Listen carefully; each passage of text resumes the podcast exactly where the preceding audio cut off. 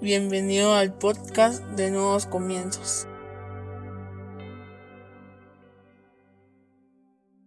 Bienvenidos sean todos y cada uno de ustedes una vez más a Nuevos Comienzos. Qué alegría tenerlos con nosotros este día. Hoy vamos a hablar sobre eligiendo por qué pelear. Para eso vamos a utilizar la vida de David, por lo cual hoy te invito a que me acompañes a orar antes de que leamos la palabra. Padre, te pedimos que hables a nuestra vida, a nuestra mente, a nuestro corazón, a nuestro espíritu, que renueves nuestros pensamientos, que nos permita, Señor, comprender a cabalidad todo lo que tú quieres enseñarnos este día. Pero sobre todo, Señor, que lo que hoy aprendamos lo podamos llevar a la práctica en nuestra vida diaria por medio de obras, para no solo ser oidores de tu palabra, sino hacedores de la misma. En el nombre de Jesús, amén y amén. Como te digo, hoy vamos a hablar sobre eligiendo o elegir por qué pelear. Y nuestra base va a ser la vida de David. Va a ser el tiempo en el que David se enfrentó a diferentes batallas y en las cuales muchas veces decidió pelear y en otras decidió no hacerlo, porque él sabía qué batallas debía de elegir o por qué propósito debía de pelear. Como primera base bíblica que vamos a utilizar, primera de Samuel capítulo 17 a partir del versículo 32 al 37 en la nueva traducción viviente. Primera de Samuel 17, 32, 37 en la nueva traducción viviente dice, no se preocupe por este filisteo, le dijo David a Saúl, yo iré a pelear contra él. No seas ridículo, respondió Saúl, no hay forma de que tú puedas pelear contra ese filisteo y ganarle. Eres tan solo un muchacho y él ha sido un hombre de guerra desde su juventud. Pero David insistió, he estado cuidando las ovejas y las cabras de mi padre. Cuando un león o un oso viene para robar un cordero del rebaño, yo lo persigo con un palo y rescato el cordero de su boca. Si el animal me ataca, lo tomo de la quijada y lo golpeo hasta matarlo. Lo he hecho con leones y con osos, y lo haré también con este filisteo pagano porque ha desafiado a los ejércitos del Dios viviente. El mismo Señor que me rescató de las garras del león y del oso, me rescatará de este filisteo. Así que Saúl por fin accedió. Está bien, adelante, y que el Señor esté contigo.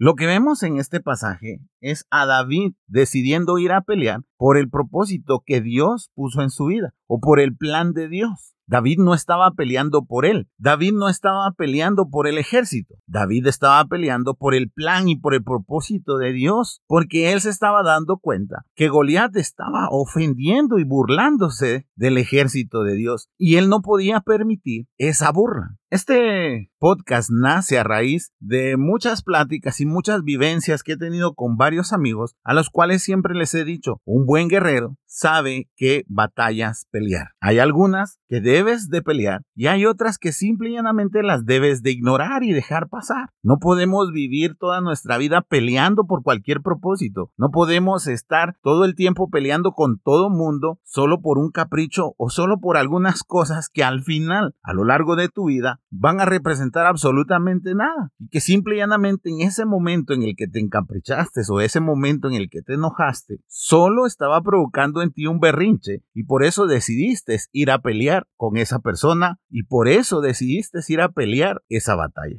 Aquí podemos ver, si leemos muchísimo antes, podemos ver que a David lo habían mandado a dejar alimento a sus hermanos y uno de sus hermanos le va a buscar la pelea. Y en lugar él de ponerse a pelear con su hermano, lo ignora y comienza él a ver por qué el ejército de Dios no estaba peleando contra ese fanfarrón que estaba enfrente. Y va David y habla con el rey y le dice, yo voy a ir porque he sido entrenado para este momento. Resumiéndote lo que leímos, porque dice que él peleaba contra osos y leones. O sea, había sido entrenado. Lo mejor que puedes hacer es escoger batallas para las cuales tú fuiste entrenado. Déjame contarte un testimonio. Un día tuvimos que orar por alguien que tenía un demonio y metieron a una persona sin preparación y sin el conocimiento necesario al lugar donde íbamos a orar por esta persona. Y cuando esta persona comenzó a gritar, comenzó a hablar así muy ronco, este hermano, amigo, compañero que habían metido a esa habitación estaba a punto de llorar, de salir corriendo. No subió las paredes porque no podía. O sea, él estaba totalmente acobardado. A él lo metieron a pelear una batalla que él no debería de haber peleado. David, si no hubiese tenido la experiencia con los leones y los osos, te aseguro que posiblemente no se sentiría tan confiado de pelear contra Goliat. En tu vida tú has tenido que vivir muchas cosas que han ido formando tu temperamento, que han ido formando quién eres tú hoy en día, porque te va alineando hacia el propósito de Dios. A nivel social o a nivel de este mundo le llamamos madurez. Pero a nivel espiritual es sabiduría, la sabiduría que se desprende del temor a Dios. Y esa sabiduría te va enseñando cuál es el propósito y cuál es el camino en tu vida. Y es ahí donde tú debes de poner tus energías, es ahí donde tú debes de batallar, en ese propósito que Dios tiene para tu vida, en ese plan que Dios tiene para tu vida. Pero no te tienes que poner a batallar por otras cosas, porque entonces lo único que estás haciendo es perdiendo el tiempo, perdiendo recursos y muchas veces ganándote enemigos gratis porque nadie te mandó a ti a pelear esa batalla. Nosotros no debemos de ser aquellos heraldos que vamos a ir a defender el Evangelio. Nosotros debemos de ser personas que con nuestros actos hablemos de Jesús y del amor que ha puesto en nuestra vida para con los demás. Pero muchas veces nos tomamos la batalla o la corona de decir, yo voy a ser defensor del Evangelio y nos ponemos a comentar con otras personas y a acusarlos, sí, que ustedes no creen en Dios, me están faltando el respeto. Y en las redes sociales es un dimes y diretes en el cual tú no logras nada, pero tú dices, ah, gané la batalla porque yo estoy defendiendo el Evangelio en las redes sociales. No, predica el Evangelio por medio de las obras, por medio de tu testimonio para que la gente vea en ti que Jesús te transformó y que el amor de Jesús está en tu vida para con los demás. Otro ejemplo es aquellas personas que quieren pelear por las por su iglesia, aquellas personas que, ay, sí, es que mi iglesia y mi iglesia. ¿Sabes? Nosotros pertenecemos a nuevos comienzos, pero yo no espero que ustedes empiecen un pleito con alguien que hable de nuevos comienzos, que diga algo de nuevos comienzos. No necesitamos esos heraldos, no necesitamos esos guerreros que vayan y golpeen a otros por, a causa de que están hablando mal de la iglesia a la que nosotros vamos. Porque la certeza de que nosotros estamos haciendo bien las cosas es la palabra de Dios. Y si en tu iglesia están predicando la palabra de Dios correcta y genuina, entonces no te tomes personal con otras personas que ataquen a tu iglesia. Déjalos que hablen, no escojas esa batalla. Muchas veces los esposos quieren escoger batallas que no van a ganarle a las esposas solo por el simple hecho de ese pensamiento machista de que la mujer se tiene que someter. Y al final la Biblia habla de que uno debe ser cabeza del hogar, pero por medio del respeto y del valor que se le debe otorgar a la mujer y no por medio de aquí se hace mi santa voluntad y así es. Vas a perder esa batalla o vas a hacer que tu familia salga lastimada o que tu esposa salga lastimada o que tu esposo salga lastimado. Creo que hay batallas que definitivamente debemos de pelear, pero no las batallas que al final solo producen más rencor, más odio, eh, más chisme, más contienda, sino aquellas que me acercan al propósito de Dios. Y déjame decirte que aquellas batallas que te acercan al propósito de Dios son aquellas batallas en las que muchas veces vas a tener que guardar silencio, en las que muchas veces se gana sin levantar la voz y sin tener un gesto de desprecio hacia las personas, sino un gesto de amabilidad y de amor. Y tú me vas a decir, ay, es que David peleó con Goliat y, y lo golpeó y lo mató. Sí, pero es la figura de derrotar al enemigo. No quiere decir que tú te estés peleando con tu vecino y que lo golpees, nada que ver. Desde el amor y desde la perspectiva de Dios y desde que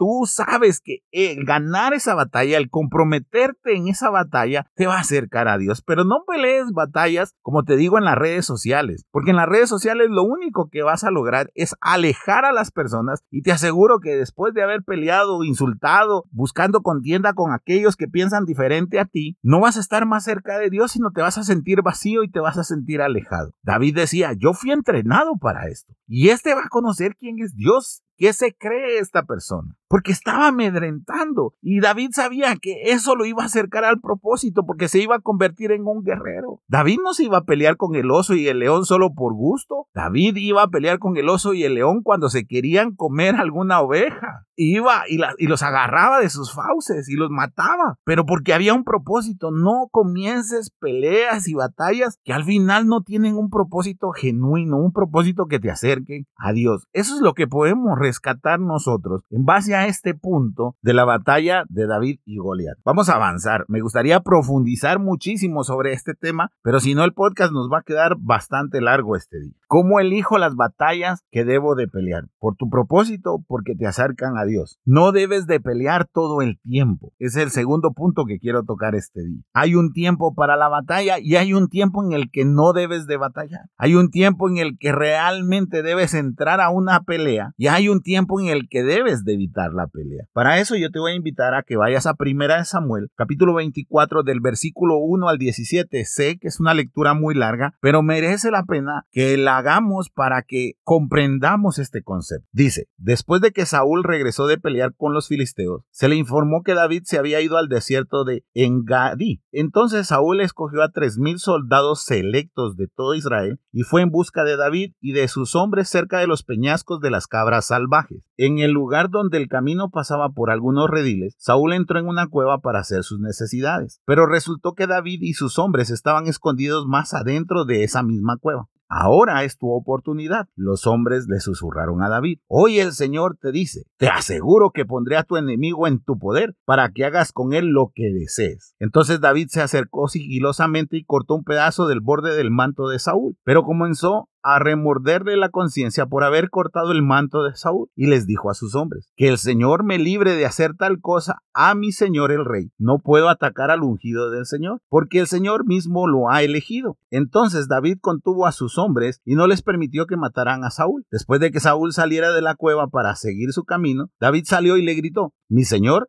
el rey. Cuando Saúl miró hacia atrás, David se inclinó hasta el suelo delante de él y le gritó a Saúl, ¿por qué le hace caso a la gente que dice que quiero hacerle daño? Este mismo día puede ver con sus propios ojos que no es verdad, pues el Señor lo puso a mi merced allí en la cueva, y algunos de mis hombres me dijeron que lo matara, pero yo le perdoné la vida, pues dije, nunca le haré daño al rey, él es el ungido del Señor. Mire, Padre mío, lo que tengo en mi mano, es un pedazo del borde de su manto, yo lo corté, pero no lo maté. Esto prueba que no intento hacerle daño y que no he pecado contra usted, aun cuando usted me ha estado persiguiendo para matarme. Que el Señor juzgue entre nosotros, tal vez vez el Señor lo castigue por lo que intenta hacer, pero yo nunca le haré daño. Como dice el antiguo proverbio, de la gente malvada provienen las malas acciones. Así que puede estar seguro de que nunca le haré daño. De todas formas, ¿a quién trata de atrapar el rey de Israel? ¿Debería pasar tiempo persiguiendo a alguien que no vale más que un perro muerto o una sola pulga? Por lo tanto, que el Señor juzgue quién de nosotros tiene la razón y que castigue al culpable. Él es mi defensor y me rescatará de su poder. Cuando David terminó de hablar, Saúl le respondió, ¿Realmente eres tú, David, hijo mío? Enseguida comenzó a llorar y le dijo a David, eres mejor persona que yo porque has devuelto bien por mal. Uno de los grandes errores que nosotros cometemos es no conocer el tiempo de Dios e iniciamos batallas fuera de tiempo. Tratamos de pelear fuera de tiempo. No tratamos de esperar la voluntad de Dios, sino que tomamos en nuestras manos las batallas sin saber si es el tiempo designado por Dios para tener esa batalla. ¿A qué me refiero con esto? David tenía en sus manos la vida de Saúl y sus hombres comenzaron a decir, el Señor te lo ha entregado, mátalo. Pero David reflexionó y se dio cuenta que no era el momento y no era el tiempo, que él no debería de levantar la mano contra esa persona, porque era un elegido del Señor, un ungido del Señor. Muchas veces tus amigos te van a aconsejar que tú emprendas batallas con aquellos que muchas veces han hablado de ti o han dado un falso testimonio. Y eres tú quien con sus cercanía a Dios y basando en lo primero que dije, que si tú vas a tomar una batalla para acercarte a Dios, vas a tener que tomar la decisión si es el tiempo o no es el tiempo. Y aunque tengas todas las ganas del mundo de pelear o de tomar esa batalla, te debes de alejar debes de guardar silencio. Y yo sé que esta es la parte más difícil tal vez de lo que voy a hablar en este podcast, pero como te decía al principio, muchas batallas las vas a ganar en silencio, muchas batallas las vas a ganar sin decir ni una sola palabra. Aunque eso cuesta mucho, porque uno piensa que la batalla significa ir a hacer una tremenda bulla, ir a golpear, ir a hacer cosas que nuestro corazón está pidiendo, pero que al final cuando lo analizamos nos damos cuenta que eso no nos va a acercar a Dios, sino que nos va a alejar de Él. David podía haber evitado que lo siguiera el rey persiguiendo. David pudo haber evitado el ponerse delante del rey con rostro a tierra. ¡Qué vergüenza! ¿Con qué necesidad David tenía que hacer eso? Simple y llanamente porque él sabía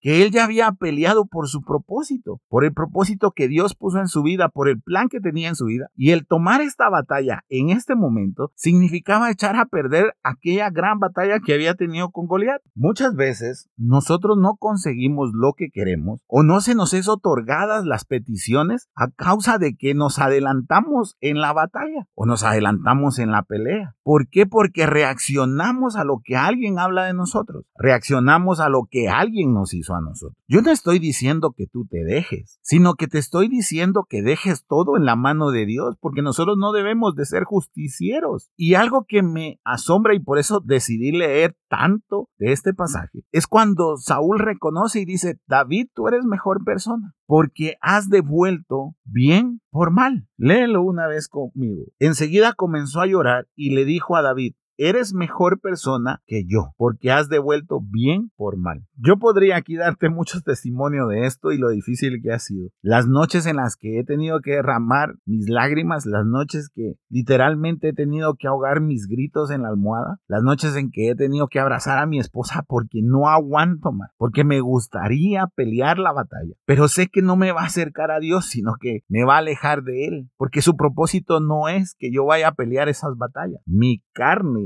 obviamente me pide que lo haga, porque es injusto muchas veces las cosas que se dicen o es injusto cómo es el trato hacia la persona. Pero si algo he aprendido es que debo seleccionar mis batallas y nunca ir a una batalla antes de tiempo. Dejar que sea Dios quien guíe mis pasos. Y si Dios dice, aquí no vas a ir a pelear, yo simplemente quedarme tranquilo, aunque eso haga que tenga que doblegar mi carne. No es fácil. Y yo te lo estoy diciendo porque lo he vivido. Duele, lastima, te muele, pero no tienes idea de cómo te trabaja el orgullo del Señor. Y que cuando tú decides no pelear, fuera del tiempo y el plan perfecto de Dios, tu vida cambia, porque te vuelves una persona que va a depender de Dios, porque eres una persona que va a escuchar la voz de Dios cuando diga, momento, hijo, esta batalla no solo la vas a perder, sino que te va a alejar de mí. No es el tiempo y no es el momento. Por eso es que debemos de saber qué batallas pelear. Por eso es que debemos de decir esta sí o esta no. Por eso es que muchas veces debemos de actuar y muchas veces vamos a tener que callar. Y me atrevería a decirte con certeza de que la mayoría de veces vamos a tener que guardar silencio. Yo sé que hablar de esto no es, no es la moda. Yo sé que hablar de esto no es atractivo,